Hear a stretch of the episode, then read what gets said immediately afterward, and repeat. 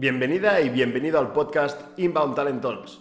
Soy Tony Jimeno y entrevisto a profesionales del mundo de las empresas y en concreto de los recursos humanos que creo que están innovando, haciendo las cosas diferentes y de los que podemos aprender muchísimas cosas.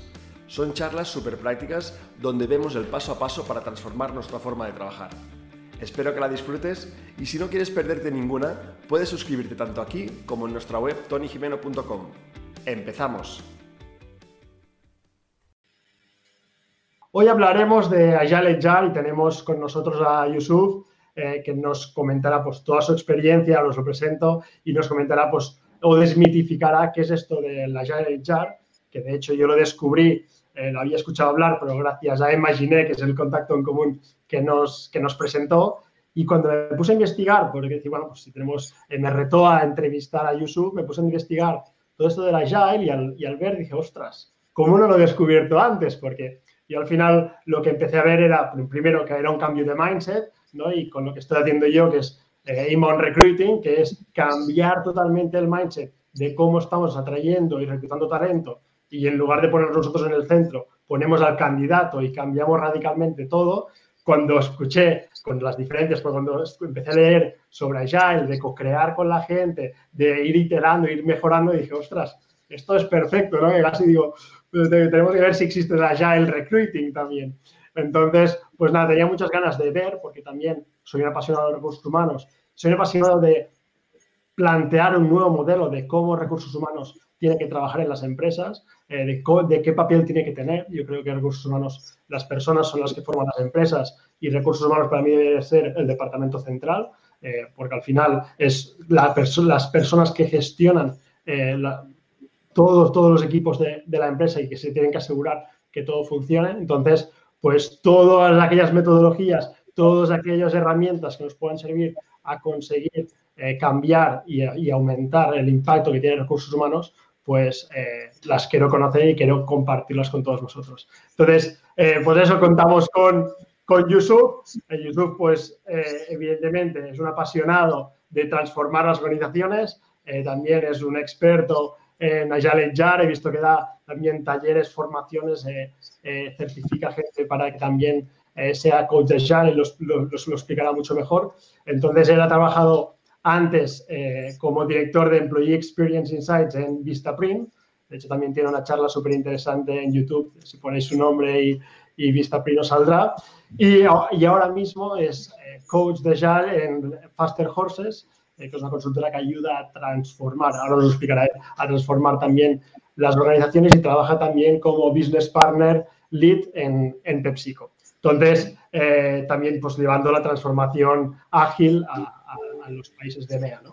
Entonces, Yusuf, eh, mil gracias por querer participar aquí y te dejo que también saludes a todo el mundo. No, muchas gracias a ti, Tony, por, bueno, por invitarme. Es un verdadero lujo poder compartir mi experiencia con los demás. La verdad que me alegro mucho ver a también amigos, a gente que conozco también en los participantes. os mando un saludo. Si tenéis preguntas, si queréis compartir también uh, vuestras experiencias en Agile, hacedlo por favor en los comentarios, porque creo que también hay algunos expertos de agilidad que se han unido al, al webinar. Y, y, sí, totalmente, o sea, totalmente transparente, looking forward to it. Yo creo que vamos a tener, uh, o sea, vamos a realmente disfrutar de la hora que tenemos juntos para aprender mucho de Agile HR. Genial. Pues sí, también, como decía Yusuf, por favor, comentar, preguntarnos, luego iremos cogiendo espacios para leer vuestros comentarios y para también, si tenéis preguntas, pues poder responderlas, ¿no? Que al final no estamos aquí todos juntos, pero en el, tanto en el chat como de, YouTube como en el de LinkedIn, por favor, comentad eh, o, explicad qué pensáis y luego lo compartiremos. Entonces, si te parece, Yusuf, para empezar, podríamos poner la definición y explicar, a mí me gusta empezar por el qué y el por qué, ¿no? Pues, ¿qué es Agile HR y por qué una empresa lo, tendría que aplicar? No, es muy buena pregunta y yo creo que hay mucha confusión ¿no? en el mercado. Si simplemente cuando buscamos la palabra Agile ya hoy en día es cuando la pregunta, se lo preguntas a una persona, tienes una definición A, luego lo escuchas, lo que escuchas de otra persona es una definición B y, y quedas bastante confundido con todas las definiciones que, que escuchas por, o sea, mi objetivo también es, es desmistificar desde mi perspectiva la, la, palabra agile, que, porque se ha convertido un poco en un fenómeno de moda En, um, yo siempre defino Agile como un mindset, nada más y nada menos. Es un mindset, es una mentalidad, es una manera de pensar. Luego la pregunta que sigue es cómo defines esta manera de pensar, este mindset, cómo sabes si una empresa tiene este mindset o va hacia este mindset y si no va hacia este mindset. En la definición lo que decimos es que es un mindset donde pones el, el, el cliente final, el consumidor, en el centro de todo, donde aportas de manera continua y proactiva al cliente. Y eso es súper importante porque de todo lo que hablamos en, en, agilidad, lo más importante es cómo creamos valor al cliente final. Y el cómo crear valor al cliente final tiene que ser de manera frecuente y proactiva. Y son dos palabras bastante importantes en la definición de, de, de Agile.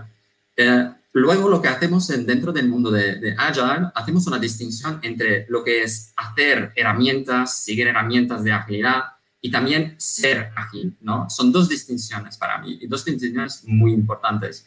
En primer lugar, lo que es hacer la agilidad o usar metodologías ágiles se refiere más bien a cosas que quizá hemos visto en varias empresas, en varios entornos, que son simplemente el uso de metodologías ágiles como por ejemplo Kanban. Kanban, quizá algunos de vosotros todavía habéis escuchado la palabra e incluso practicáis muy a menudo. Kanban se refiere a tarjetas visuales, es literalmente, son literalmente post-its, que sean virtuales o en una pizarra, donde puedes poner, visualizar el trabajo, el flujo del trabajo. A eso se refiere Kanban. Es una metodología ágil y lo puedes hacer.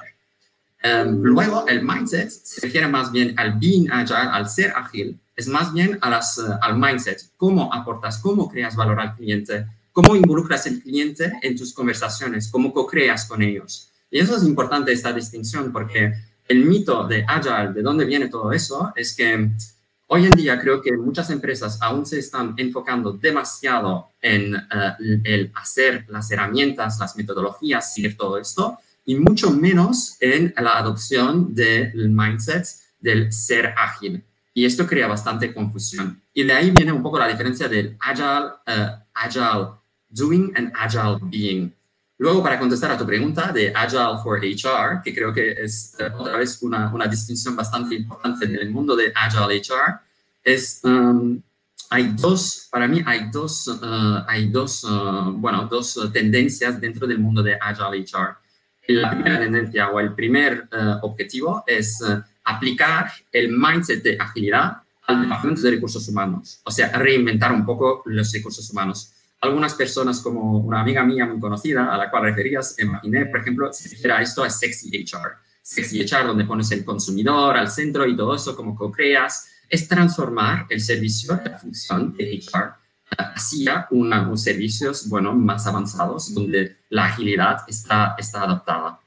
La otra tendencia o la otra parte para mí es HR for Agile, o sea, donde el, Departamento de Recursos Humanos transforma el negocio, transforma, por ejemplo, la cultura de empresa, transforma las herramientas que están dentro de la empresa y el modelo organizativo, por ejemplo, el estilo de liderazgo, hacia una agilidad empresarial, o sea, hacia una agilidad a través de la empresa, que es distinta. Estas dos son las opciones que podemos explorar, eh, explorar del mundo dentro de Agile.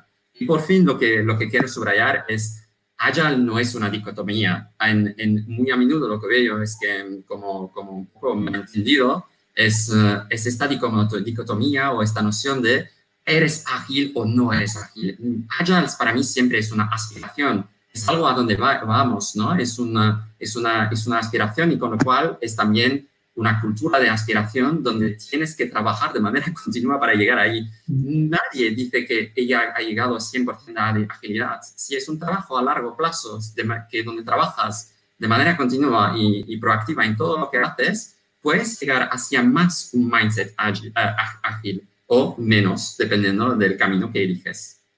Genial. Y cuando decías que es proactivo, ¿qué significaba? Que me has dicho que tiene que ser de forma continuada y proactiva, ¿no? Entonces, eh, ¿Qué significa este rol proactivo? Yeah. Es, es, es, buena pregunta. ¿eh? Yo creo que, en, uh, o sea, hay dos partes en, uh, en, en, en cómo, cómo creas o aportas valor al cliente final. En primer lugar es la parte proactiva y la segunda uh, parte, que el segundo lugar, que es más bien la parte frecuente, tiene que ser de manera frecuente. De manera proactiva significa simplemente que Uh, integramos feedback loops. O sea, nos tenemos que asegurar de los servicios que desarrollamos, por ejemplo, en el mundo de, de recursos humanos, cuando creamos servicios o, o, programas de, de, recursos humanos y que hacemos un deployment, lo exponemos a la gente, al negocio, se tiene que hacer teniendo en cuenta el feedback continuo que escuchamos de la gente. Y es súper importante esto, porque si no hacemos esto, el feedback continuo que lo, lo, lo tenemos, estamos desarrollando hipótesis de nuestra parte que quizás son erróneos. Y eso es la parte proactiva, asegurarnos de tener un minimum viable product, un producto mínimo viable, y de hacer el testing con el cliente. Y ahí proactiva, porque ves si el cliente realmente lo adopta o no. Eh, lo que vamos a hacer en el mundo de, de, recursos humanos es diseñamos la solución perfecta para, para los clientes y eso no ayuda. Claro, que muchas veces nos ponemos nosotros a pensar que eso también se aplica no solo en recursos humanos, se aplica en, en, todos, ¿no? Es decir, tú no te pongas a vender al cliente eh, pensando lo que el cliente quiere, es ve y pregúntaselo, que a veces no lo sabe, pero a veces es, ostras, vamos a probarlo, esto funciona, ¿no? O, o, o desde recruiting, yo les digo, si tú quieres vender o construir tu employer branding o tu propuesta de valor, ve a preguntar a la gente por qué está trabajando en tu empresa. No tú pienses, no, la gente de Haití trabaja en nuestra empresa porque le gusta esto y luego les preguntas si les gusta otra cosa. Entonces, sería un poquito esta proactividad de involucrar a la gente ¿no? y, co casi co-crear con ellos, si se puede, pero si no es eso de decir, es para ellos, entonces voy a testear con ellos, voy a probar con ellos, no yo me imagino y luego de dos meses, tres meses te doy una solución y a ver si la he adivinado o no, ¿no? Total. Y hay muchos ejemplos, creo, en el mundo de recursos humanos, ¿no? En, uh, o sea, por ejemplo, una pregunta que me gustaría hacer al, al, público, a los participantes, es, ¿alguna vez habéis estado en un proyecto de recursos humanos donde habéis pasado mucho tiempo en el diseño, en, el, en, el, en diseñar en la solución perfecta, y luego al, al, implementar la solución os habéis dado cuenta de que la gente no quería, no es exactamente lo que querían, ¿no? En, uh, y eso es súper interesante verlo porque pasas tanto tiempo en la planificación, en uh, pensar en todo lo que podría ir como de manera teórica y luego ves que en la práctica no es exactamente lo que pasa. Yo creo que esto es lo que ha hecho más daño a los departamentos de recursos humanos, ¿no? que ahora cuando quieren impulsar, a ver, y no se puede generalizar, ¿no? pero ahora veo que cuando quieren impulsar proyectos, les falta un poco de credibilidad, porque es como, recursos humanos parece que haga las cosas como para, para ellos mismos, o sea, o para que les parece como monos a ellos, oh, es muy chulo esto, ah, es muy, pero casi como solo para, porque a ellos les parece mono, ¿no? Que comunicación interna a veces también parece que hace la comunicación interna para ellos mismos, no por pensando en qué quiere saber el usuario. Entonces, creo que es muy interesante este approach porque es, es, no, ya no trabajamos para nosotros mismos, ¿no? Que esto también hay equipos que trabajan en silos y podríamos llevarlo a muchos departamentos, no solo recursos humanos, pero sí que ha pasado un poquito que muchas veces, ahora cuando, eh, por ejemplo, estoy trabajando en proyectos de employer branding, eh, cuando quieres involucrar a marketing, ya, ya no me vienen otra vez con estas historias, porque eh, se ha quemado un poco el decir, recursos humanos siempre está creando, pero con sus ideas, pero que luego no, no se aplican o no se bajan o no tienen ningún impacto en, en, en el resto de gente. ¿no? Entonces, para mí, el, lo más difícil que decías tú del mindset es, vale, ¿y cómo cambiamos este mindset? Porque recursos humanos, si algo tiene, es tengo un paradigma creado y vivo en este paradigma y hago las cosas y les siempre les he hecho así y luego el cambiar, que esto quiere ser un, un giro de 180 grados, es cómo se consigue ¿no? este cambio de mindset. Sí, es, es, muy buena pregunta. ¿eh? Y, y, yo haría además una pregunta más, más genérica en vez de empezar con recursos humanos en, en uh, pensar en vuestras parejas, por ejemplo, en, uh, en, uh, en, o en vuestros suegros. ¿Es fácil cambiar el mindset de su pareja o de sus suegros o de sus cuñados? Creo que la mayoría de la gente diría, no, no, es súper difícil, es es súper difícil cambiar un mindset.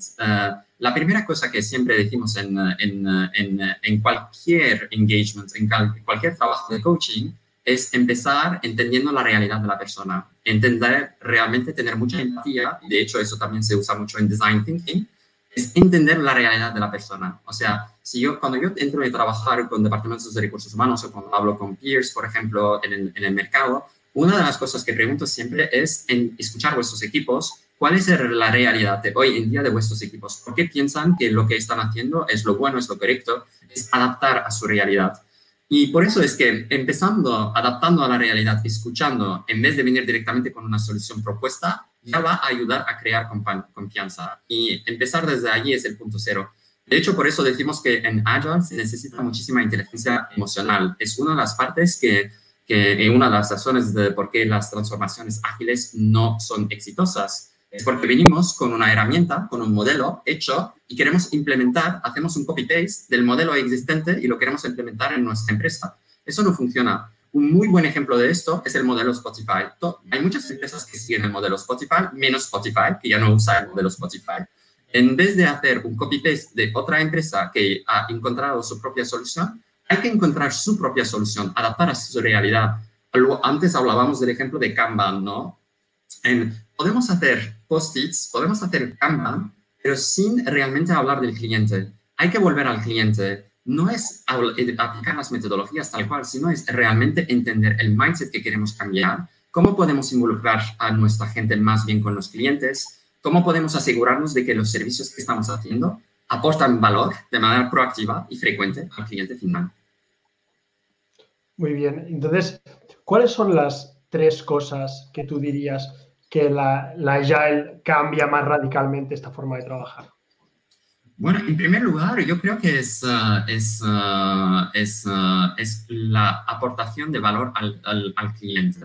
Y una pregunta, una pregunta que también haría a nuestros participantes es, ¿Cuándo es la última vez que han hablado con el cliente? ¿Cuándo es la última vez que con sus departamentos de recursos, de recursos humanos o de agilidad han hablado con el cliente?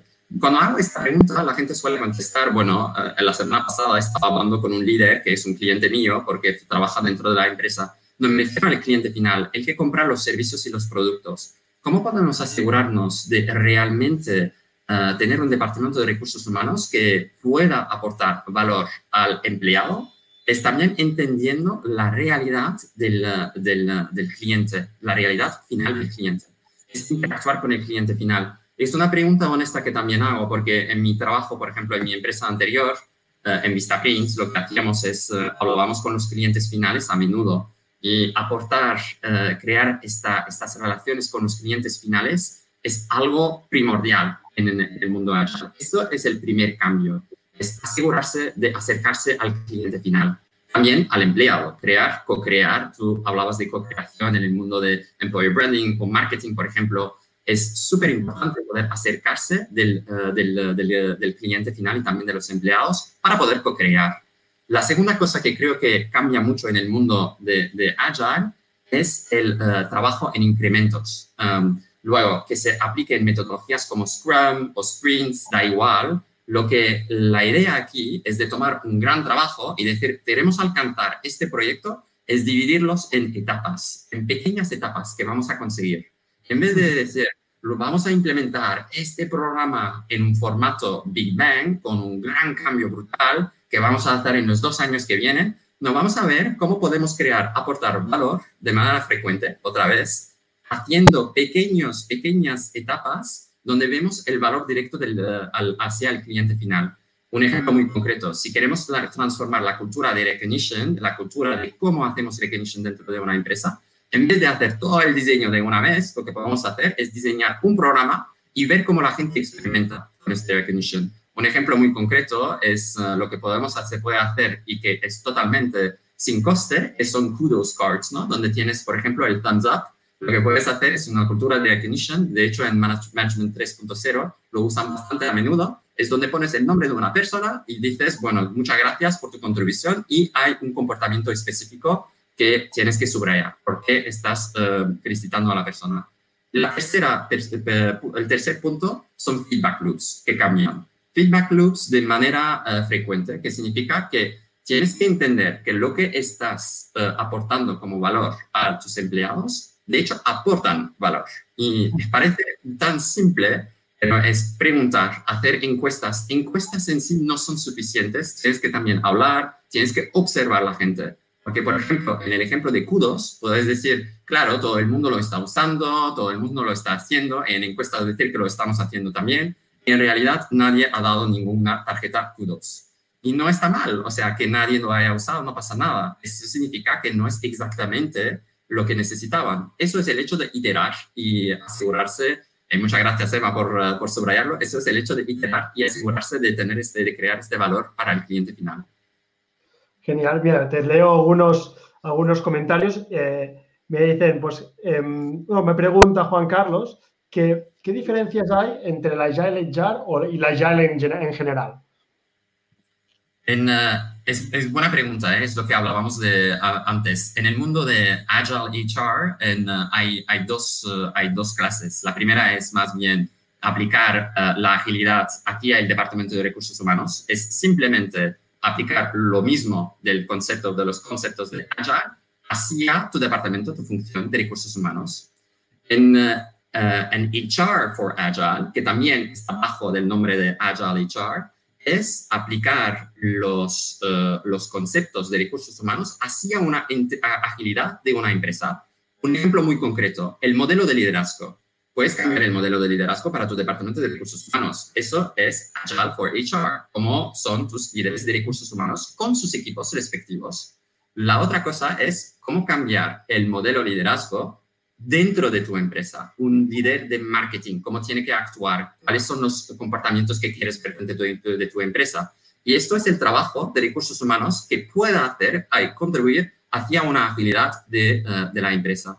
La segunda parte es la parte que eh, hemos casi nos hemos casi olvidado en nuestras empresas. La, esta parte ahora está mucho más hecho por, eh, hecha por Agile Coaches, y cae mucho en las manos de recursos, deberían caer en, las manos de recursos humanos. Por eso es una colaboración entre Agile y recursos humanos.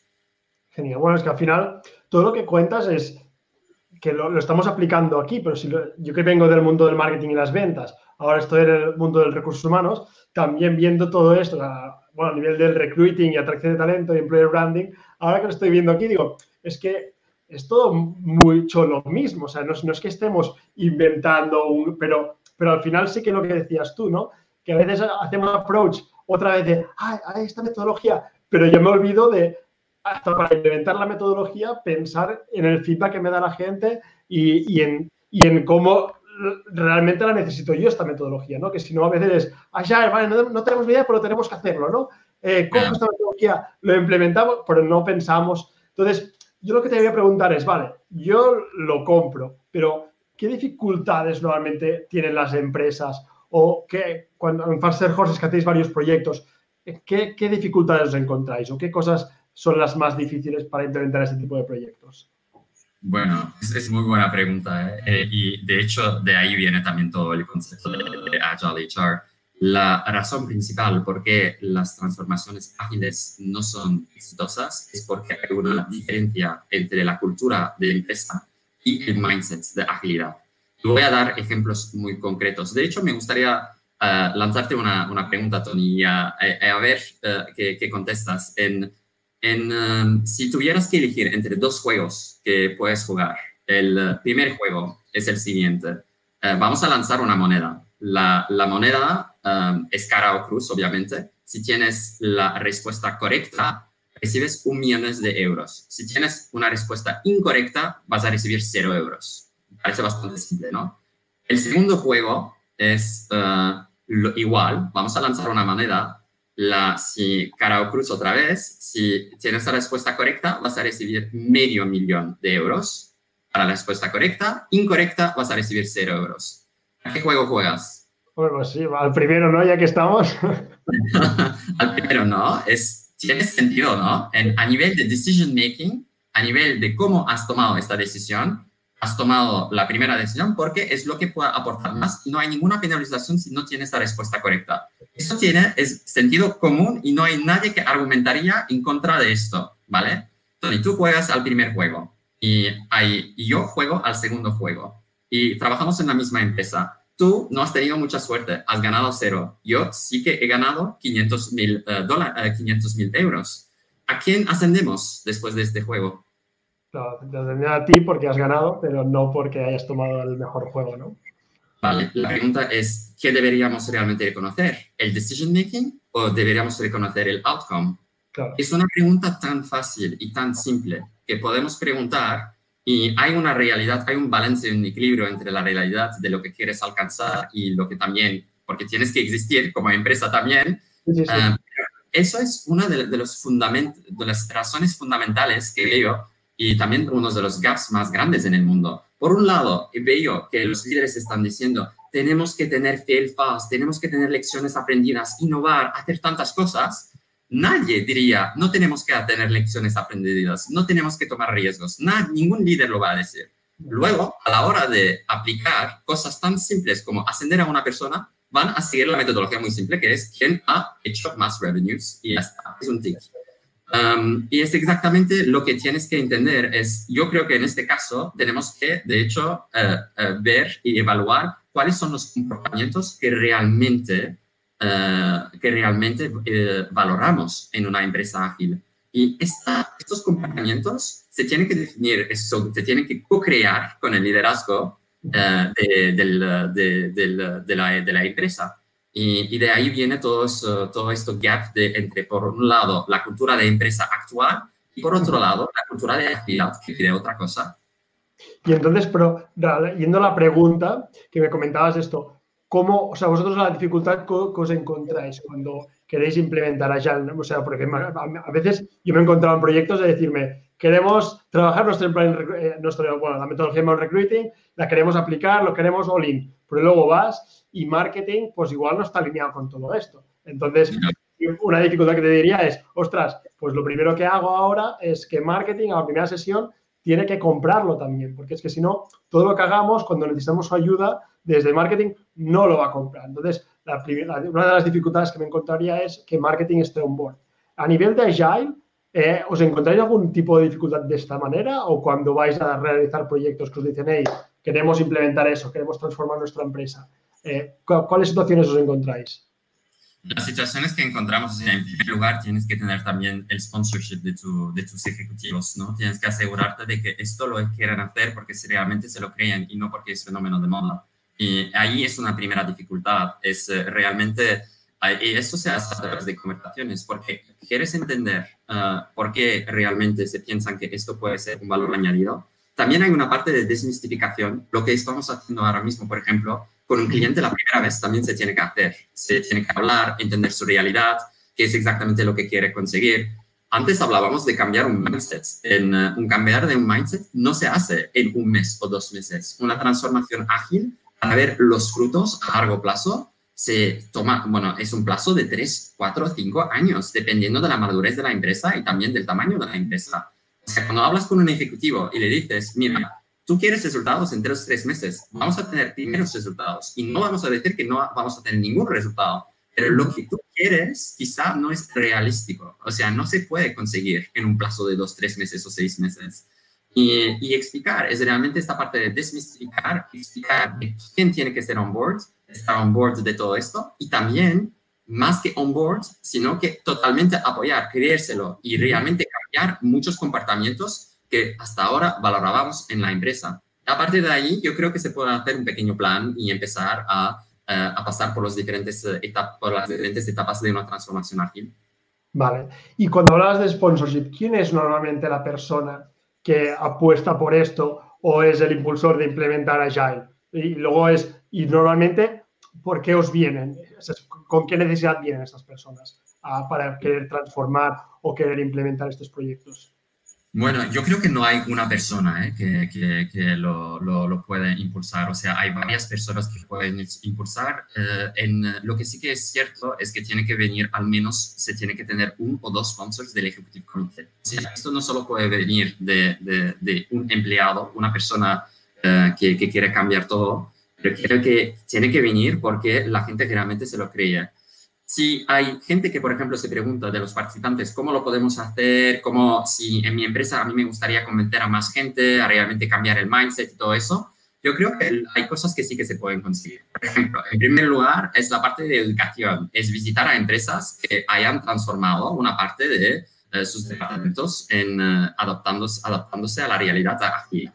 Y esto es súper útil, visitar empresas grandes, pequeñas, de, de diferentes industrias, que pueden aportar una perspectiva y podéis hacer intercambios, ¿no? Entender un poco la realidad de las otras empresas, os hablarán de manera muy transparente. Y la gente es muy, o sea, es, es increíble, o sea, que la gente da mucho si, si contactas y, y a, a, mí siempre me ha sorprendido a cuántas, cuántas empresas han abierto sus puertas simplemente para que podamos visitar y hacer preguntas. Y la parte de networking es muy, es muy importante. E involucrar en estas visitas, obviamente, a la gente que crees que pueden cambiar el mindset, que pueden, pueden ver es más fácil que un director de marketing de tu empresa hable con otro director de marketing de otra empresa que lo haya hecho y que hablen entre peers y que intercambien ideas, ¿no? Eso es el primer, eh, el primer punto. El este segundo punto, según yo he visto que en startups, o en startups o en empresas más pequeñas se hace mucho, pero mi experiencia en, en, en multinacionales, y sobre todo multinacionales más tradicionales, es imposible hablar con otras, o sea, imposible.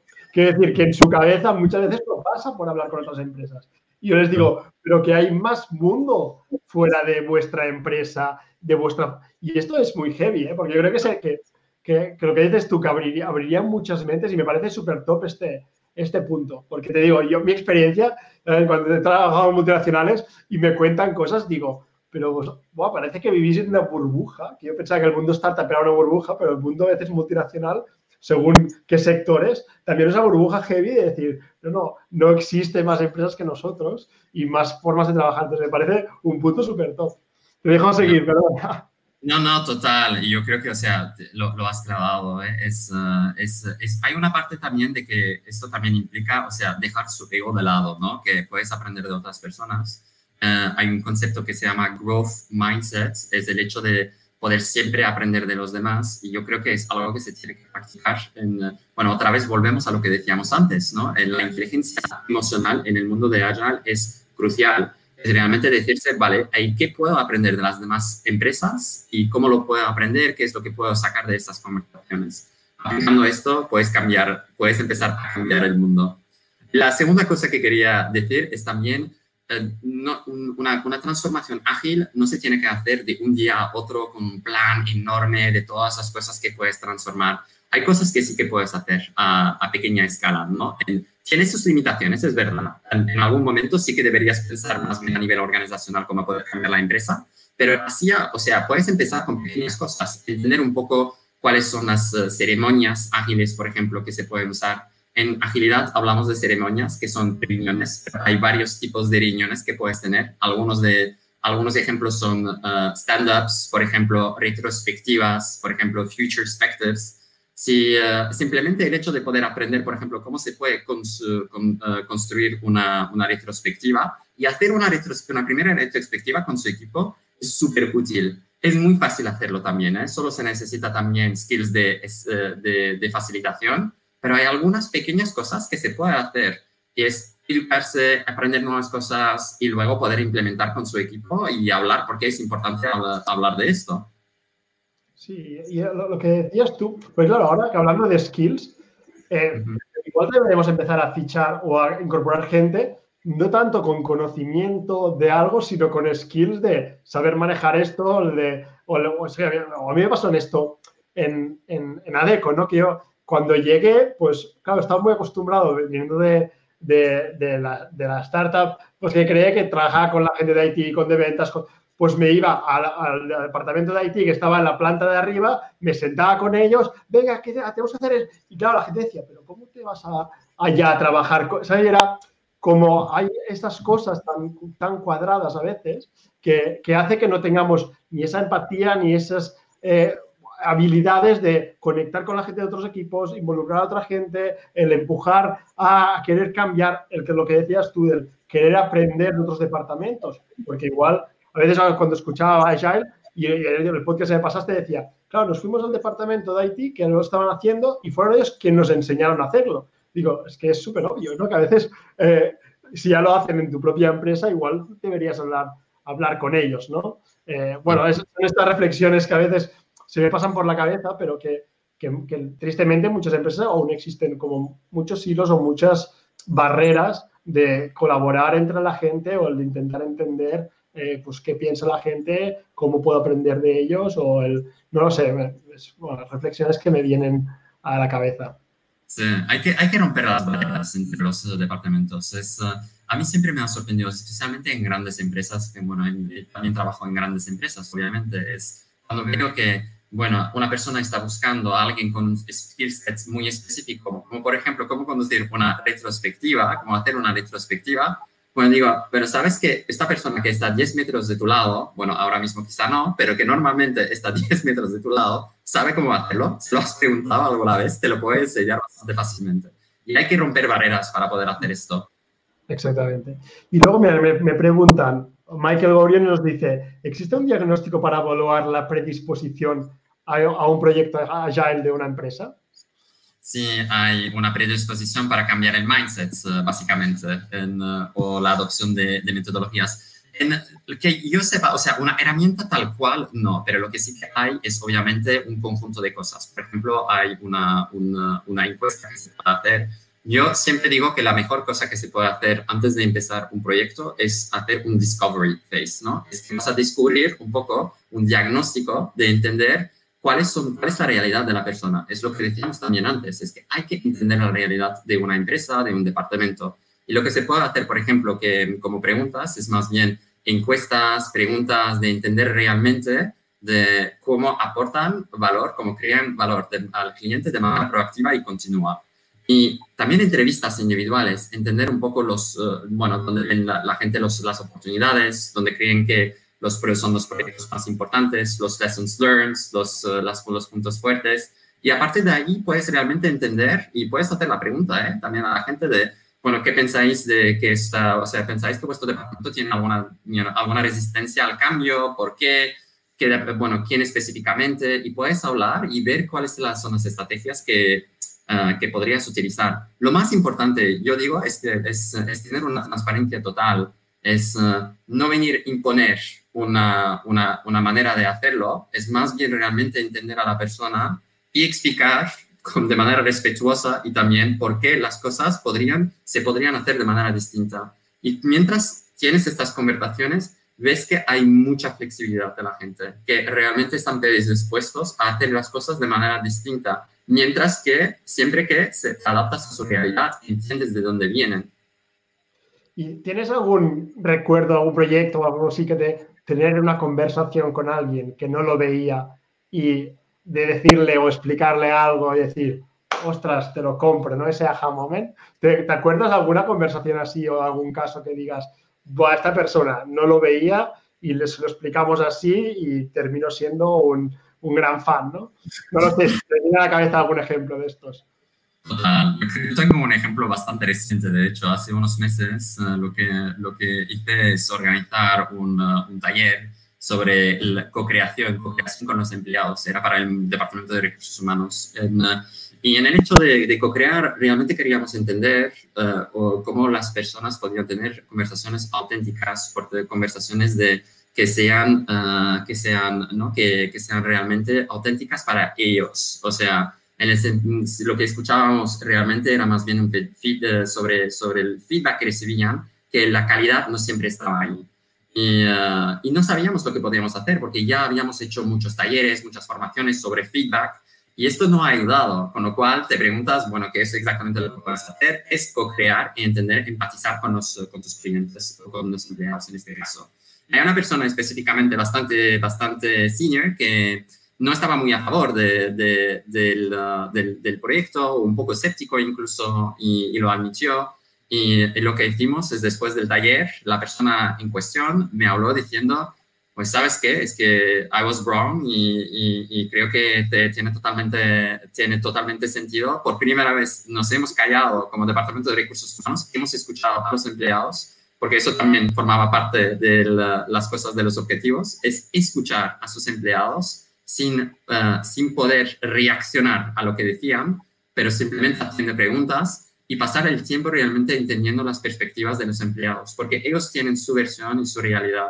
Y esto ha sido un poco un aha moment, ver cuatro, dedicar cuatro o cinco horas con empleados en un taller de co-creación realmente que ellos mismos lo pueden experimentar, no solo los empleados, sino también el Departamento de Recursos Humanos, ayuda para abrir los ojos. O sea, también el, el tú dirías que también el que lo vivan o, invitarlos, sobre todo no invitarlos a que reciban igual este feedback, es como de las cosas más de aha moment. o sea, sería el, el, recibir el feedback y ver lo que la otra gente piensa de ellos y tal, ¿sería un buen aha moment o no es esto lo que me querías decir? No, lo que quiero decir es que, o sea, en el hecho de poder, de poder preguntar a los empleados su versión de la realidad, de por qué, por ejemplo, lo que reciben no, es, no tiene la calidad que debería tener, te adaptas a su, a su versión de la realidad. Ya no estás haciendo hipótesis eh, en tu cabeza de lo que, lo que crees que podría ser una razón. Allí lo que estás haciendo es preguntando directamente. Lo que pasa es que no puedes preguntar a la persona de, de por qué crees que la, calidad de feedback no está. Lo que tienes que entender es, son los comportamientos. ¿Cómo tienes conversaciones de feedback en tu equipo? ¿Cómo, ¿Te acuerdas de una conversación que has tenido con alguien que ha tenido un impacto eh, bastante importante en tu carrera profesional? ¿Puedes hablar de una, eh, de una experiencia positiva que has recibido frente al feedback en nuestra empresa? Puedes hablar de una experiencia negativa y puedes describir la situación sin decir ningún nombre. Estos son ejemplos donde empatizas realmente con el cliente final. ¿Por qué hacemos esto? Porque la gente dice una cosa y luego habla más bien de teoría y luego hace otra cosa. Es, el, es el concepto de realmente entender lo que está pasando, son los comportamientos que quieres entender y no lo que se debería pasar en, en, en teoría. Vale. Y nos, nos comentan, bueno, hay un comentario que pone de feedback to feed forward, siempre. No sé si el, yo el, concepto de feed forward no lo conozco. No sé si tú lo conoces, Josep, si nos lo quieres explicar, si estás de acuerdo. Feedback to feed forward siempre, sí, claro. Yo creo que en, o sea, en, en, el caso de feedback, asegurarse de que se, se también se, no, vamos hacia adelante, ¿no? En, el, primer lugar, en, cuando hablamos de feedback, siempre tenemos que hablar de positive intent, ¿no? La intención del feedback, de la persona que te da el feedback, es con una intención positiva. Si, si todo el mundo lo piensa así, imaginaros un mundo donde todo el mundo se da feedback de manera frecuente, que sea feedback positivo o feedback constructivo. En ambos casos, si lo haces, lo integras como comportamiento, ya lo asimilas en tu cultura. Y es algo que se tiene que hacer mucho más, es como un músculo que se tiene que, se tiene que trabajar. En el caso de realmente mirar hacia adelante, es el pasado no lo puedes cambiar. Lo que ha pasado, ha pasado. Son cosas que son, son cosas hechas, esto no lo puedes cambiar. Lo que sí que puedes cambiar es la, perspectiva que puedes tener, los comportamientos que puedes tener en el futuro. Con lo cual, un feedback dicho de manera constructiva eh, puede, debería tener e incluir una construcción para el futuro, para el, eh, de manera positiva. Eso es súper importante porque no estás criticando lo que ha pasado en el pasado, que sea un proyecto en una retrospectiva, sino que más bien estás formulando tus preguntas y tu feedback para hacer las cosas de manera distinta en el futuro. Vale, vale, vale, entendido. O sea, que es un poco el, decir, bueno, pues cómo voy mejorando, ¿no? Que a veces esperamos que, esto es también el gran cambio, ¿no? En las organizaciones y también leyendo sobre Agile, de, de hacer una sesión de feedback cada tres meses versus hacerla igual semanalmente o, el, o la metodología este de radical candor de al momento, ¿no? Que a veces es, es lo que, también a nivel de, de que en las organizaciones lo hacemos así y con el ejemplo que comentabas tú, ¿no? Imagínate que tu pareja le vas al cabo de tres meses a comentar una situación de, bueno, de hecho, le vas a comentar una situación de hace tres meses que no te gustó y dices, pero ahora ya, y llevamos todos estos tres meses que no te ha gustado esto y he estado haciendo. Entonces, es, eh, tiene mucho sentido el cambiar la forma en que estamos y la frecuencia, ¿no? El, que también creo que en Agile eh, lo hacéis. Sí, sí, sí, total. Y yo creo que por eso volvemos un poco a lo de la inteligencia emocional, ¿no? A mí me gusta mucho, por ejemplo, el modelo de Radical Candor y veo que Edwin también comentaba, que se comenta que es un regalo, ¿no? hablamos mucho de feedback es de gift, que es un regalo. El feedback tiene que ser instantáneo, instantáneo pero esto para que, se, para que se pase se tiene que practicar. No puedes esperar de una empresa que transforme lo de un día a otro. Se tiene que practicar una cosa que creo que es súper útil, por ejemplo, en psicología positiva lo hablamos y lo exploramos mucho, es, uh, es, uh, es hablar de las cosas, decir para qué estás agradecido y, hablar de los agradecimientos que tienes, bueno, para tu semana, por ejemplo. es decir, cuáles son las dos, tres cosas uh, para las cuales estás agradecido, estás agradecido esta semana. Y cuando haces esto, es que estás trabajando, estás haciendo un poco un cambio de chip. En vez de ver las cosas que no tienes, que es un poco nuestra presión de la sociedad actual que tenemos, ves las cosas y las oportunidades que tienes. Muy, mira, ostras, que son las cosas que tengo. Y eso es la psicología positiva y se puede también aplicar, obviamente, en proyectos ágiles, que es más bien de qué son las cosas que sí que hacemos bien y que deberíamos seguir haciendo. Y no hablemos solo de las oportunidades que tenemos, porque seguro que hacemos cosas bien. Exacto, es todo un poco también mindfulness, eh, que, de hacer agradecimientos cada día para darte cuenta de cuánto afortunado eres ¿no? Pues también un poquito en las organizaciones. Y mira, hace una pregunta, y ya, ya la enlazo con otra pregunta que tenía preparada, que es, nos, dice Paula, ¿nos darías algún ejemplo de cómo crear agilidad en procesos clave de HR, onboarding, development? Entonces, mi pregunta era, ¿nos puedes explicar un paso a paso? O sea, es decir, cómo eh, co-crear ¿no? Eh, y implementar eh, una, la metodología. Sí, sí, total. O sea, no hay una manera de hacerlo, pero os puedo dar un ejemplo concreto de mi vida, de cómo lo hemos hecho en, en, co-crear agilidad en un, en proceso clave.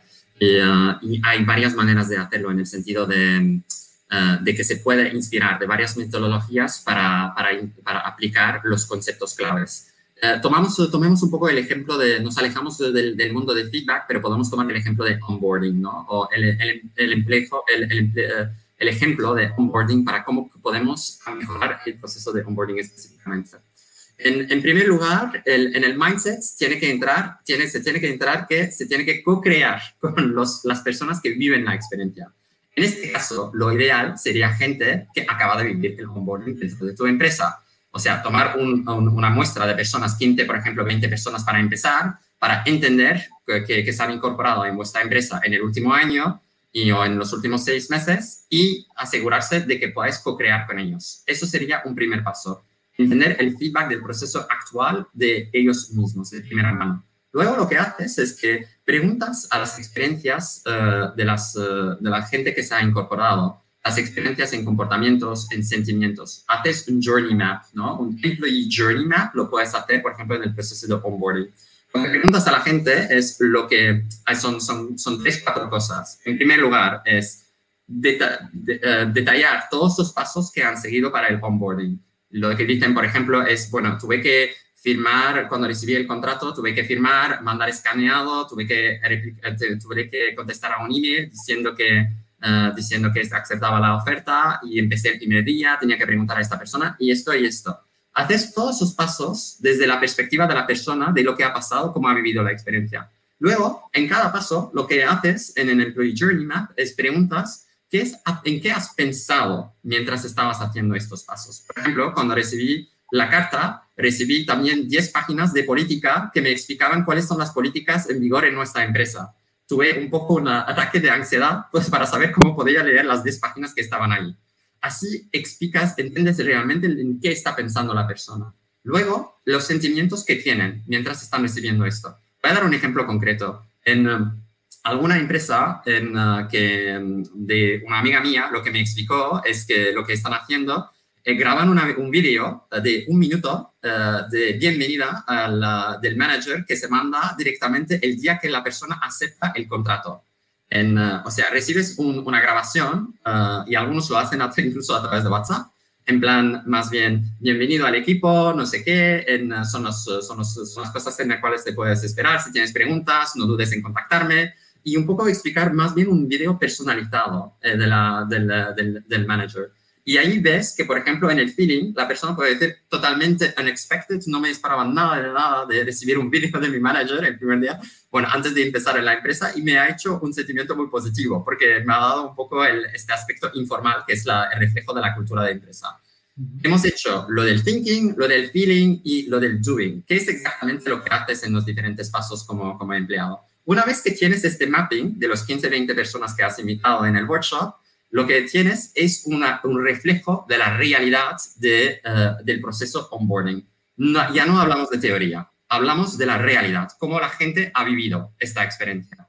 y ves los diferentes puntos de feeling. Por ejemplo, si la gente dice, bueno, de las 15 personas, la mayoría te dicen, he recibido 10 páginas de política, de empresa, del el Code of Conduct, el, el eh, en las reglas que, que, son las normas dentro de la empresa y eso me ha dado muchísima ansiedad porque no sabía en qué entraba. Digo, ¿qué hacer? O simplemente si tenía que firmar o leerme todo.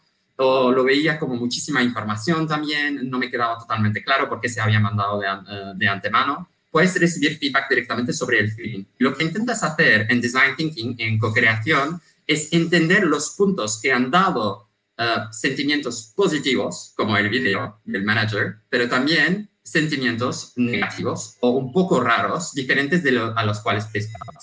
Y lo que haces luego es decir, vale, ¿cómo podemos transformar o crear más uh, sentimientos positivos y menos sentimientos negativos a través del proceso. Ahí lo que haces es prototipeas un cambio del proceso. Y dices, por ejemplo, ¿y si mandábamos un vídeo? Si ya no aún no mandas un vídeo, haces una ideación con ellos. Decías, vale, ahí vemos un punto. ¿Y si mandamos un vídeo de bienvenida al, al empleado? ¿Cómo lo veis? ¿Cómo, qué, ¿Cómo reaccionaríais? E incluso podéis grabar y ver la reacción de la gente. ¿Cómo veis este vídeo? Luego, una vez que tienes un prototipeo, lo que puedes hacer es hacer un testing con la gente. Sería interesante hacer, por ejemplo, el mes que viene, quién se incorpora en la empresa y mandamos estos videos y hacemos el proceso nuevo de onboarding y colectamos feedback sobre cómo ven el onboarding. Y en la primera semana hacemos preguntas, tienes una charla de un one-on-one, un café. Oye, hemos diseñado el proceso, ¿cómo ha ido para ti? Y ves un poco con datos concretos si has mejorado el proceso. Qué bien, bueno. Sí, perdón. Sí, es un, eso, o sea, lo he detallado paso a paso y he entrado bastante en detalles de cómo lo puedes hacer. Es un ejemplo muy tangible, muy concreto, por eso siempre hablamos de la agilidad, se tiene que adaptar a tu realidad. Ahora, el proceso de onboarding en la empresa en la cual estás es, es lo que es. Quizá ya hacéis un video, quizá ya hacéis muchas cosas positivas y veis que no es algo que debéis, uh, deberíais cambiar pero el proceso es adaptarse a la realidad de la gente y entender realmente los diferentes pasos que la gente sigue y a través de los sentimientos, no solo a través de lo que dicen que hacen. No, es, bueno, pues me, me, hace feliz porque lo que has descrito es lo que trabajo yo en la Candidate Experience, que es decir, venga, pues desde que alguien nos descubre hasta que es un empleado, ¿cómo podemos hacer mejoras? Y no, y tú, y es un poco lo que decías tú, ¿no? Que, a ver, que, hay aquí corrígeme si, si igual lo estoy haciendo mal. Porque claro, yo cuando hacemos un proyecto, yo por ejemplo, soy muy partidario del vídeo, ¿no? Es decir, bueno, pues las ofertas que se expliquen en vídeo. Igual la bienvenida, es decir, vale, o, cuando la gente se inscribe, pues ya darle mucho material de la empresa, que pueda seguir las redes sociales, eh, luego también todo, que haya una comunicación mucho en vídeo. Entonces yo ya les como predefino cosas que deberían como tener, que luego otras cosas son definidas por lo que decías, por el feedback, de gente que se acaba de incorporar o que hace poco que se ha incorporado, depende del tamaño de la empresa, porque conseguir 20 personas para feedback, o eres una empresa muy grande o, no se incorporan 20 personas cada mes, ¿no? Entonces, em, y luego pues vemos en qué puntos faltaba información y allí incorporamos o materiales o otra vez vídeos. Entonces, eh, tú cuando vas a mejorar el onboarding, partes este, o por ejemplo en Faster Horses, ¿no? Partís de buenas prácticas que ya sabéis vosotros, por ejemplo, que en el onboarding funcionan, o intentáis eh, diseñarlo todo desde cero con el feedback que vais recibiendo de la gente y preguntándoles a ellos igual que necesitan, o, una mezcla. Yo creo que es, es, buena pregunta, ¿eh? porque las mejores prácticas pueden ser peligrosas. El ejemplo de spot, modelo Spotify. Mejora práctica porque no hagamos lo mismo, ¿no? En copy-paste eh, y, Spotify ya no lo hace, mientras que otras empresas siguen de ello.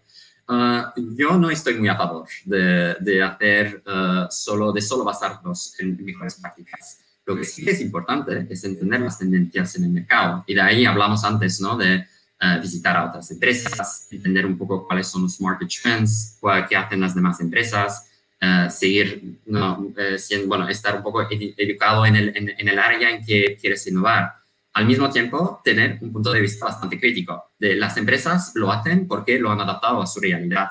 Luego, en, en, nuestro caso, en Fast Horses, siempre nos adaptamos, creamos, nos adaptamos a la realidad de la empresa.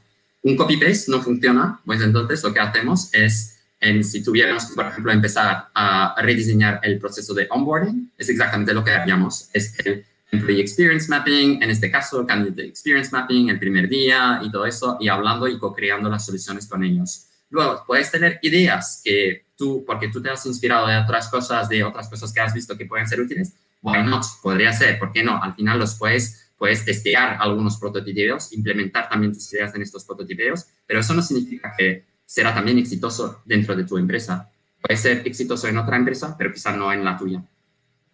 Bueno, me, encaja bastante en, la forma de trabajar. Y Yusuf, ¿algún ejemplo que recuerdas de algo que te impactó muchísimo de cuando empezasteis a implementar Agile? Decir, ¡guau, qué chulo! O que, que como ver que realmente tuvisteis un impacto muy grande o que hubo un cambio muy grande. ¿Nos puedes contar alguno, algún ejemplo que te venga a la cabeza? Sí, total. Yo creo que el ejemplo de, o sea, ah, el ejemplo de feedback es un muy buen ejemplo, ¿no? En, en, trabajar en uh, un, transformar realmente una cultura de feedback, una empresa total, es, eh, no es un trabajo fácil, porque la pregunta que siempre se hace es, uh, ¿cómo puedes transformar una cultura que al final es el reflejo de un mindset colectivo de, de tantos empleados y en, en varios países? En, el ejemplo de feedback, lo que nosotros hicimos es, uh, hace años, por ejemplo, en eh, con el equipo de recursos humanos eh, teníamos una, nos hicimos un poco la pregunta de cómo podemos cambiar la cultura de feedback en nuestra empresa, que es un poco lo que decíamos antes, eh, asegurarnos de que la gente dé feedback uno a uno o en grupo más frecuente y también que sea meaningful, que sea impactante, que sea useful o para la persona que lo recibe. Y esto, ¿cómo lo puedes hacer? Es, eh, es una gran pregunta. Nosotros lo que hicimos es, eh, organizamos eh, um, Open Space Sessions. Open Space Sessions, que el nombre no tiene que confundirse con el hecho de trabajar en Open Space, en espacios abiertos, sino que es una metodología de facilitación y se llama Open Space. Un Open Space se puede hacer hasta 2.000 personas. O sea, por ejemplo, si tienes 2.000 empleados en Barcelona, lo puedes hacer. Es una metodología un poco complicada, se necesita obviamente cierto expertise en Agile para poder facilitar esto, pero es un muy buen ejemplo donde tienes que recibir mucho input, un volumen alto de input y también co-crear el, eh, el, eh, el área en la cual quieres innovar con muchos empleados. En el caso de cultura de feedback, no lo puedes hacer la misma que onboarding. En onboarding puedes invitar a 20 personas, hacer un diseño, prototipear. En el caso de feedback, tienes que invitar a una muestra más importante. Sí que puedes hacer tests en pequeños grupos, pero tienes que entender realmente la cultura, o sea, de manera más, uh, más global. En un open space, cuando haces esto, es uh, realmente pones una pregunta frente a todos los empleados. Todos los que quieren unirse a esta conversación se pueden unir. Es un día entero y puede ir hasta dos días. Y, uh, y la pregunta ahí, por ejemplo, puede ser, es, ¿qué tiene que ser verdadero para que podamos decir que en nuestra empresa tenemos una cultura de open feedback? Uh, y luego tienes muchas ideas, tienes ideación, tienes uh, un, un, listado de retos que tenemos, tenemos lo que es aspiracional para más bien hacia el futuro, tenemos los retos que se identifican de momento, hay empleados que dicen, bueno, pero estos sistemas, los sistemas, por ejemplo, retributivos que tenemos, no realmente ayudan a tener un feedback, eh, una cultura de open feedback. Y todo esto es capturar. En, cuando hicimos esta transformación, hicimos estos open space en varios, en varios países, invitamos a, a miles de empleados, realmente co-creamos el, el, el, agenda y un poco entender los retos, las oportunidades que teníamos, lo que teníamos que hacer también con los empleados. No se tiene que solucionar todo ahí, tampoco se tiene que ejecutar todo ahí. Lo que sí que haces al final del día o de los dos días es preguntas a los empleados de priorizar las ideas que han venido y ellos lo priorizan. Tú, no, tú también puedes tener un voto como Departamento de Recursos Humanos, pero ellos también tienen igual un voto por persona. Y luego, cuando ves las ideas priorizadas, claramente hay dos, tres ideas priorizadas en las cuales te vas a enfocar.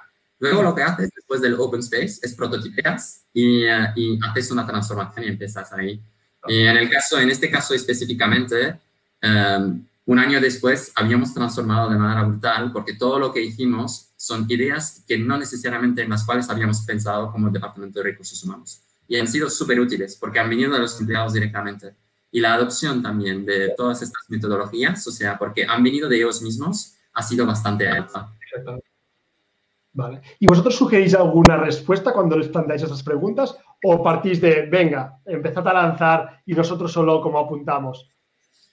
O sea, es más bien de, hay una estructura específica para hacer un open space uh, en, uh, y hacemos preguntas abiertas. La idea es de no contestar a las preguntas, o sea, a, las, a las ideas que, que, que, vienen, no tener ninguna reacción alérgica. Eso es bastante duro, ¿eh? como el Departamento de Recursos Humanos. Imagínate, si alguien del grupo dice, deberíamos hacer, tener transparencia total en todos los sueldos de los empleados la reacción inmediata de recursos humanos sería, ¿por qué no? Oh, Dios mío, no lo deberíamos hacer. No, es más bien entender la realidad, que es que lo que queremos alcanzar. Vale, bueno, entonces pasamos a la próxima idea. Al final del día o de los dos días, no tenemos que olvidarnos de que van a priorizar las ideas. Y si es realmente tan importante tener los sueldos transparentes, quizás sí que es algo que tienen que trabajar. ¿Y, ¿Y, preguntáis el por qué la gente elige eso o simplemente anotáis el input y ya está? Sí, pero no es una, o sea, la facilitación es una cofacilitación. Cualquier persona puede preguntar si, por ejemplo, no hay claridad. Ejemplo concreto es que si yo lanzo una idea concreta y la gente no lo entiende, los demás también pueden hacer preguntas diciendo, ¿pero qué quieres decir? Bueno, preguntaban qué era el, el onboarding, efectivamente es la incorporación de un nuevo empleado a la empresa. Entonces, yo lo que te quería preguntar, eh, son preguntas por aquí, hay bastantes comentarios, tampoco los voy a leer, te dejaré luego que vayas a la publicación en LinkedIn y puedas como contestar, interactuar con los, con los comentarios. Luego, también, si tenéis preguntas, nos, nos las podéis eh, seguir, llegar haciendo. Entonces, yo te quería preguntar si hay alguna área o alguna iniciativa, ya sea onboarding o ya sea el tema de formación de empleados o, o hiring, donde, donde se empieza normalmente a implementar Agile o depende de cada necesidad de cada empresa o se da hay una tendencia de dónde se aplica o la, cultura del feedback? Sí, es una muy buena pregunta. ¿eh? Es una pregunta que siempre vuelve también en dónde deberíamos empezar. y se tiene que empezar por algo porque no se puede hacer todo al mismo tiempo. Eh, yo creo que la priorización también es un ejercicio en sí. La priorización se tiene que hacer donde vemos que la mayor oportunidad de aportar eh, valor al cliente, a los empleados. En este caso, es una pregunta abierta, o sea, devuelvo un poco la pregunta al, al, al departamento, al, al, departamento de recursos humanos, a la persona líder de recursos humanos también, en donde piensan que hay valor. Uh, es um, onboarding, si vas a contratar muchísima gente en el año que viene, quizás sí que hay valor.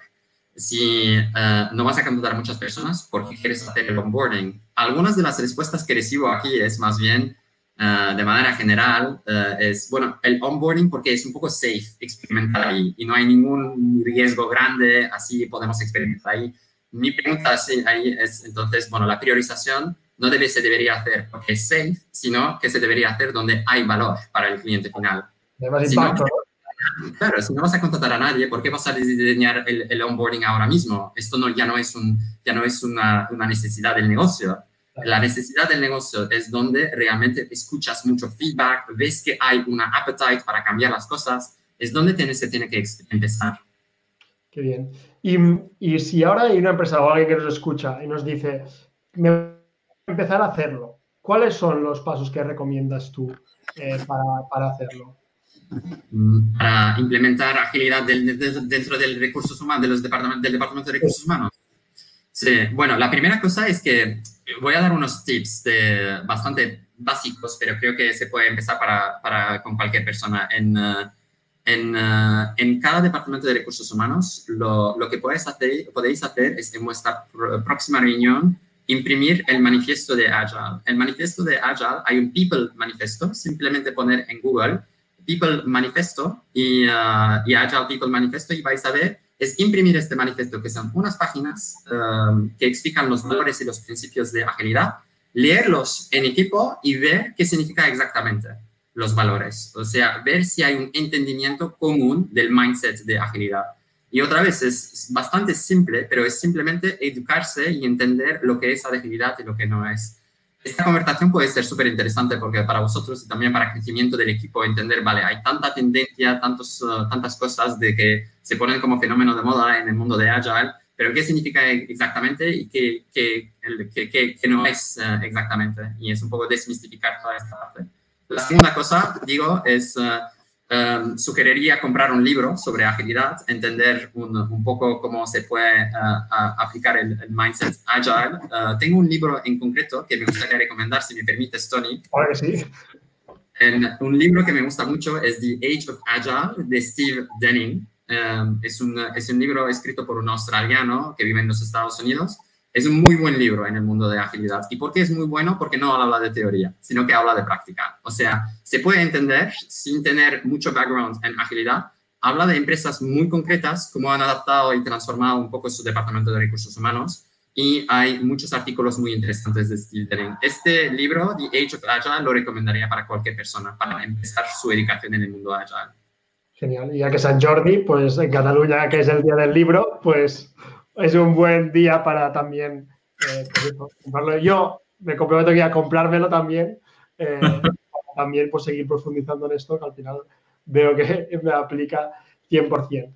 Y imagínate que ahora nos está viendo no la persona que toma la decisión, pero una persona que dice, me encaja, ¿cómo vendo internamente? ¿O cuáles serían los argumentos que tengo que vender internamente a, a las personas que tienen la decisión de empezar a hacer esto para que decidan o quieran implementar allá en el Departamento de Recursos Humanos?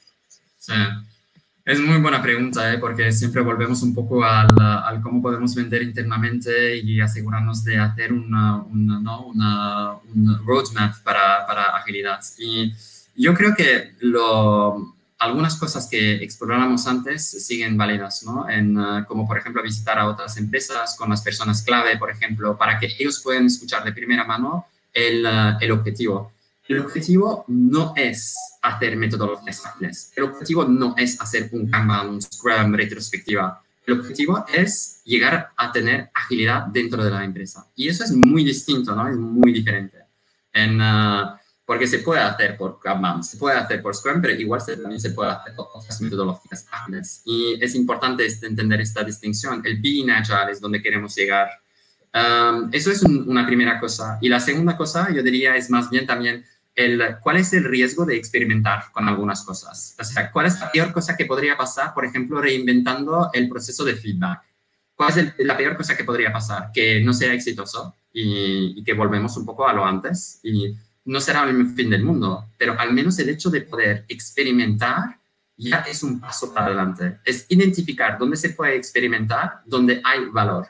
Y un proyecto, dos proyectos, que realmente tener un poco la flexibilidad de experimentar con dos, tres cosas que sea dentro del, Departamento de Recursos Humanos o dentro de la transformación organizacional, organizacional es experimentar con nuevas metodologías, con nuevas maneras de trabajar.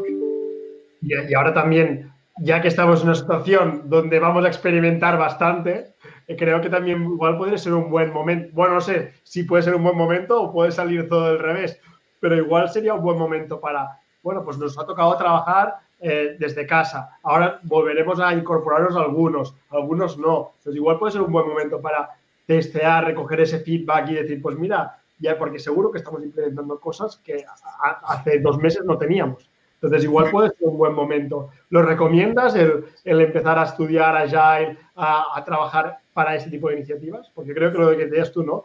El valor al usuario es donde más valor habrá. Eh, lo único puede ser un poco peligroso, ¿no? ¿O ¿Cómo lo ves tú? Bueno, en, en, se tiene que experimentar y, y, tienes que empezar por algo, ¿no? En, en el camino de Agile también yo creo que hay, es un camino de aprendizaje donde se tiene que experimentar muchas cosas y tienes que descubrir. El objetivo tampoco es alcanzar el 100% de resultados de los, de las hipótesis que teníamos, ¿no? Sino, ya no tendría sentido de tener un mindset de agilidad, de experimentar, de tener lessons learned yo siempre digo, si alcanzamos 60-70% de los experimentos que hacemos y que vemos que han sido exitosos, ya es brutal el, el, el, hecho de tener todo eso. Lo más importante es de, es de no estar demasiado tiempo en, en, los proyectos que no tienen el éxito necesario. Por ejemplo, si vemos que hay alguna cosa que no funciona, vale, bueno, ¿qué es lo peor que pueda suceder? Pues entonces ya no lo hacemos, lo quitamos y priorizamos otro proyecto y ya está. Y este mindset de experimentación, de intentar nuevas cosas, de, de, de, de realmente uh, ver dónde podemos aportar valor, pero con diferentes maneras de trabajar, ayuda muchísimo. Ahora vamos a las preguntas, pero me, gustaría hacer la reflexión de, de, enfatizar el tema de no hacer agile, que decías tú, sino ser agile, porque al final para mí creo que es un juego infinito, ¿no? Que al final es como a nivel personal, o sea, no te marcas unas metas a nivel personal de crecimiento, de conseguir llegar a otro punto y a partir de aquí dejo de aprender o dejo de mejorar. No, pues constantemente vas mejorando y, la, y, la, y, el, y el tema es que constantemente vas aprendiendo y si no fallas tampoco puedes aprender, ¿no? Entonces sería un poco esto de, hey, juegas a un juego infinito, ve mejorando cosas, ve testeando cosas, eh, pero nunca se acaba. O sea que al final es rollo, porque cuando termines unas cosas, seguro que hay más cosas para hacer o para mejorar. Y si no tienes ideas, vuelve a preguntar, ¿no? Sería un poquito el, el, el que siempre hay cosas que se pueden, que se pueden hacer. Entonces, si te parece, te hago unas cuantas preguntas que tenemos en, sí. en, en LinkedIn. Nos dicen, ¿cuáles son las metodologías ágiles más conocidas y cuáles son las diferencias? Oh, wow. Eso es una, es una pregunta. Una charla entera, ¿no? Un día entero por lo video, ¿no? En, Bueno, podemos hablar de, quizá elegimos una metodología y hablamos de, de, de una específica. En, en, primer lugar, hay que distinguir dos cosas, que son metodologías ágiles, que son más bien se refieren a frameworks, a cosas que se pueden usar, y en, en otro lugar, en segundo lugar, es más bien ceremonias, el tipo de reuniones que puedes tener. En las herramientas que se aplican en ceremonias son las metodologías específicamente que puedes usar. Ejemplo muy concreto, en retrospectiva. Una retrospectiva es una ceremonia ágil. En una retrospectiva lo que haces básicamente es te preguntas cómo ha ido el proyecto de manera abierta a todo el equipo. Por ejemplo, puedes hacer una retrospectiva sobre un proyecto que aún está en iteraciones, aún está en curso. Y lo que dices es, vale, hemos hecho una primera parte del proyecto. ¿Qué es lo que hemos hecho bien? ¿Qué es lo que hemos visto que se ha ido bien? La gente puede decir, pone post-its, pone ideas de, vale, estas son las cosas que hemos hecho bien. Por ejemplo, el hecho de tener reuniones frecuentes, de tener daily stand-ups, el hecho de compartir la información de manera abierta, de tener algo visual donde tenemos toda la información. También hablas de cosas que quizá podríamos hacer de manera distinta para tener más impacto en el futuro, que son más bien lessons learned, cosas que podemos hacer de manera distinta. Por ejemplo, una, algún, algún fichero que no se ha guardado y lo hemos perdido cómo podemos asegurar de que esto ya no vuelva y también cosas, preguntas que tenemos que aún no hemos eh, eh, resuelto. Y ahí tienes una, un feedback un poco abierto de manera, uh, bueno, de todo el equipo sobre, sobre, sobre el proyecto. Esto es una retrospectiva. Se subestima muchísimo el impacto de una retrospectiva porque ves, hay, siempre hay feedback que no siempre se dice y que ahí en retrospectiva se descubre. Esa es una, es una metodología aplicada en una ceremonia. Hablamos de una, una, metodología también concreta, que es más bien la metodología de Kanban, donde hablábamos antes. ¿Y por qué elijo Kanban? Porque es una metodología más simple para explicar. Si tuviéramos que explicar Scrum, creo que podríamos pasar unos días explicando todo esto a través de un taller. En, en Kanban la, son dos palabras japonesas, Kanban, Kan que significa eh, visual, Ban que significa tarjetas, son tarjetas visuales es probablemente la metodología más conocida en el mundo de Agile. ¿Por qué? Porque cuando entras en una empresa que dice que hace mucho Agile, que usa metodologías ágiles, ves post-its, muchísimos post-its por todos los lados, con pizarras, con varios colores y todo eso. El hecho de Kanban es más bien, el objetivo de Kanban es ver el flujo de valor que creas que aportas al, al cliente. Dijimos antes que se tenía que crear valor de manera frecuente al cliente. Si ves que estás pasando mucho tiempo en el planning, por ejemplo, en cómo se tienen que hacer las cosas, en diseñando el proyecto, y no hay nada que el cliente final ha visto, eso significa que no estás cambiando la vida del cliente, no estás aportando ningún valor al cliente, porque el cliente no ha podido dar feedback. La idea es de tener menos ideas en diseño y más ideas, bueno, ideas distribuidas entre diseño y también entre doing y también entre done. Esto es un poco el objetivo de Kanban y también visualizar el trabajo del equipo. Genial. Luego también nos preguntan, de eh, qué indicadores de éxito podemos, podemos utilizar para medir la... No sé si tenéis indicadores de cómo se mide la participación aquí o... Se ha cortado un poco, Tony, perdón. ¿Puedes repetir? ¿Qué indicadores utilizáis para medir el éxito de la contribución de las personas de una forma cuantitativa? Sí, de la contribución de las personas en... Uh, en, en, los proyectos. O sea, que decía, o, qué, o sea, o qué indicadores utilizáis, si se utilizan indicadores, o depende, lo que decías tú, ¿no? De, de cada iniciativa, pues tendrá sus indicadores de mejora una vez implementado.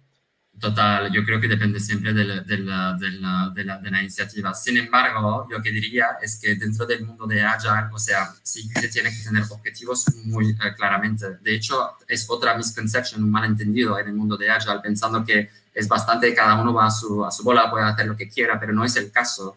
En el mundo de Agile es de hecho, tienes más estructura. Hay objetivos muy claros, por ejemplo, cómo se define el éxito a corto plazo, cómo se define el éxito a largo plazo eh, cuál es el definition de done, la definición de done, eh, y asegurarse de tener, de que todo el mundo tenga un buen entendimiento de lo que es el éxito y lo que no es el éxito. Eso es simplemente un conjunto de eh, datos cuantitativos y también cualitativos, dependiendo de la iniciativa. Lo más importante es en un equipo, por ejemplo, en un squad o una patrulla, un equipo cross-funcional, lo que se tiene que hacer al inicio de todo es asegurarse de que todo el mundo tiene el mismo entendimiento de lo que queremos alcanzar. Es más bien escribir de una manera específica que, cuáles son los objetivos que queremos alcanzar, por qué lo queremos hacer y para qué lo hacemos. Y luego definir los, uh, los indicadores de éxito. Teniendo esto, va a ser mucho más fácil para volver y decir, ¿lo hemos conseguido o no lo hemos conseguido? Genial. Y mira, la última pregunta que tengo, y ya te dejaremos, nos dicen, que es un poco, un poco de controversia, es, ¿la, ¿la edad influye en la, predisposición de trabajar en Agile? No sé si nos mm. puedes contar tu experiencia o no. Bueno, es, es buena pregunta, ¿eh? porque creo que ah, es, ah, es, una, es una pregunta honesta de, mucha gente ah, y hay una percepción de que en empresas donde el, la edad media es más alta hay más resistencia. Yo no estoy de acuerdo de esto. En, en, de hecho, yo creo que la edad nada tiene que ver con el, con el mindset. Antes decíamos que Agile es un mindset y hay gente que tiene mucha experiencia, que llevan años en la tierra y que pueden aportar igual y que pueden tener un mindset muy abierto a probar nuevas cosas, a experimentar. Y al revés también, hay gente que da mucha resistencia y que no llevan tantos años en la tierra. O sea, la edad para mí no influye, es más bien el mindset. Y el mindset depende de muchas cosas, obviamente y depende de la cultura de la empresa, depende de la persona específicamente, y por eso se necesita inteligencia emocional, se entender la realidad de la persona. Sí, porque a veces puede ser, o sea, yo la experiencia que he encontrado es, pues que hay gente que, evidentemente, no sé si existe una correlación, pero en, mi experiencia, y es mi opinión, me lo he encontrado, que le cuesta hacer el primer paso, pero si lo da, entonces ya es all ¿no? Es decir, de gente decía, por el tema de los vídeos, me decía, ya es imposible hacerme un vídeo grabándome yo y luego cuando lo hacen es, Buah, pues realmente, y ven, y sobre todo ven el resultado, entonces ya dicen, Buah, yo ahora siempre vídeos. Entonces es como, y es tu advocate número uno y lo utilizas para todo, porque es, pero, pero tienes lo que decías tú, ¿no? Esa inteligencia emocional y esa empatía a decir, a ver, cómo eso no supone un, un desafío, ¿no? O lo pone en una situación a esa persona eh, que le desafiante, que a veces, pues también la gente más joven a veces pues dice, va, pues todo el mundo venga y no tienes en cuenta nada y a veces hay unos miedos, ¿no? Que, por no preguntar no sabes muy bien cómo aplicarlo. Y también nos preguntan, eh, Lara nos dice, ¿has aplicado Scrum como tal, no solo la Agile Mindset, en un departamento de recursos humanos? Sí, hemos aplicado, o sea, ya he usado Scrum para explicar un poco, Scrum, Scrum es un framework dentro del mundo de Agile y uh, lo que se hace es trabajar en sprints, en iteraciones. Y en el mundo de Scrum lo que haces es, uh, haces el, planning del incremento, te planificas con un equipo, por ejemplo, en una patrulla, en un squad, y determinas cuáles son los incrementos que tienes que, uh, tienes que lanzar cada X tiempo. Generalmente suelen ser tres semanas más o menos. Uh, ya se, se, aplica, de hecho, hay un video, hay un podcast, perdón, en, sobre cómo se puede aplicar Scrum en el mundo del Learning and Development. Yo también lo he hecho, en el, es más bien entender, por ejemplo, un currículum entero de Learning and Development, del plan de desarrollo de un, de un departamento o de alguna, ah, algún perfil específico dentro de, de, una empresa, es diseñar el primer incremento y luego entender un poco cuál es el mínimo que podemos hacer para experimentar en el plan de desarrollo. Esto se puede hacer. En, es más bien la, la, filosofía de Scrum, porque no se aplica tal cual cada, cada metodología dentro del mundo de de Scrum, por ejemplo, no se hace un PI planning como se hace en algunas metodologías como SAFe, por ejemplo, es más bien a un nivel, a una escala mucho menos grande y donde pues, donde lo que haces es uh, defines el incremento y lanzas el primer incremento teniendo el feedback de los, de los usuarios. Se puede hacer muy bien, por ejemplo, en el mundo del Learning and Development, donde tienes un plan de desarrollo, en vez de definir todo el plan desde primera mano, lo que, bueno, en primer lugar, con antelación, lo que haces es defines el primer incremento, lo lanzas y luego recibes el feedback sobre cómo lo has hecho. Y eso ayuda muchísimo porque quizá después del primer feedback, la primera sesión, ves que has descubierto muchas otras cosas que antes no tenías en el, y eso es muy válido en el mundo de formación. Qué bien. Bueno, pues eh, yo también, mira, aprovecho eh, que aún tenemos conectados a unos 40 personas en LinkedIn y aquí unas 10 en YouTube, de si tenéis feedback de la sesión esta, de las entrevistas, también nos lo podéis dar o me lo podéis dar porque a mí me ayuda mucho para mejorar para las siguientes. Y luego es, también YouTube, no sé si la gente te quiere seguir o quiere más información de lo que haces o, leer lo que, o, ver lo que estás haciendo. ¿Dónde te pueden encontrar? Me pueden encontrar o bien en Barcelona, para los que están eh, en Barcelona. Obviamente ahora mismo en confinamiento es un poco más difícil, pero estoy basado en Barcelona para los que quieren saber.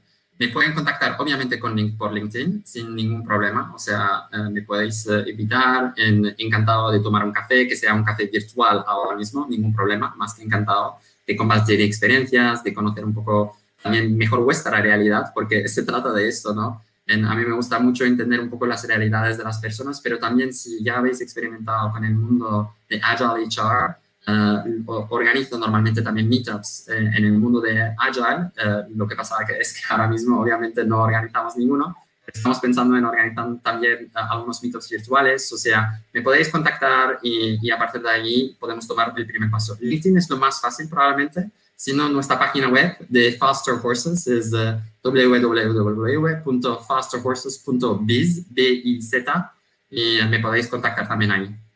Genial. Pues nada, y una vez más, bueno, luego verás el, el, chat también por LinkedIn, todo el mundo nos está dando las gracias. Emma nos dice qué gran sesión, Lara también fantástico, mil gracias Yusuf, eh, Ángela María nos dice genial webinar, Michael Gurion, muchas gracias. Alex Vallés, que igual los conoces, te los digo, por eso te digo los nombres. Eh, excelente, muchas gracias, sesión, Tony, Yusuf, eh, José Luis Maroto, felicidades a los dos por la sesión, muy interesante, muy bueno, gracias por compartirnos, dice Rosa Alonso. Entonces, nada, pues Yusuf, yo también me sumo, mil gracias por tu tiempo, por tu generosidad, por compartir. Yo creo que yo el primero tengo mucho más claro el, qué es el Agile el, tienes un fan más de, de para hacer de, de, ¿cómo se llama?, de advocacy, de embajador de la Agile y seguiré aprendiendo también y me comprometo a comprarme el libro de Age of Agile.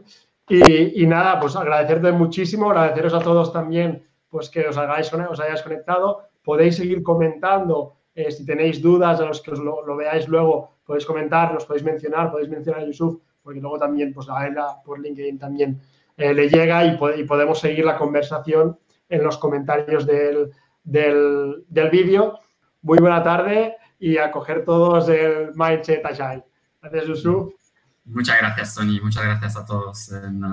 y muchas gracias por recibirnos. También tienes un seguidor más y la verdad es que agradezco mucho a Emma de haberlos eh, presentado. Muchísimas gracias a todo el mundo. Gracias. Adiós. Hasta luego. Hola, soy Tony otra vez. Y antes de que te vayas, un par de cosillas.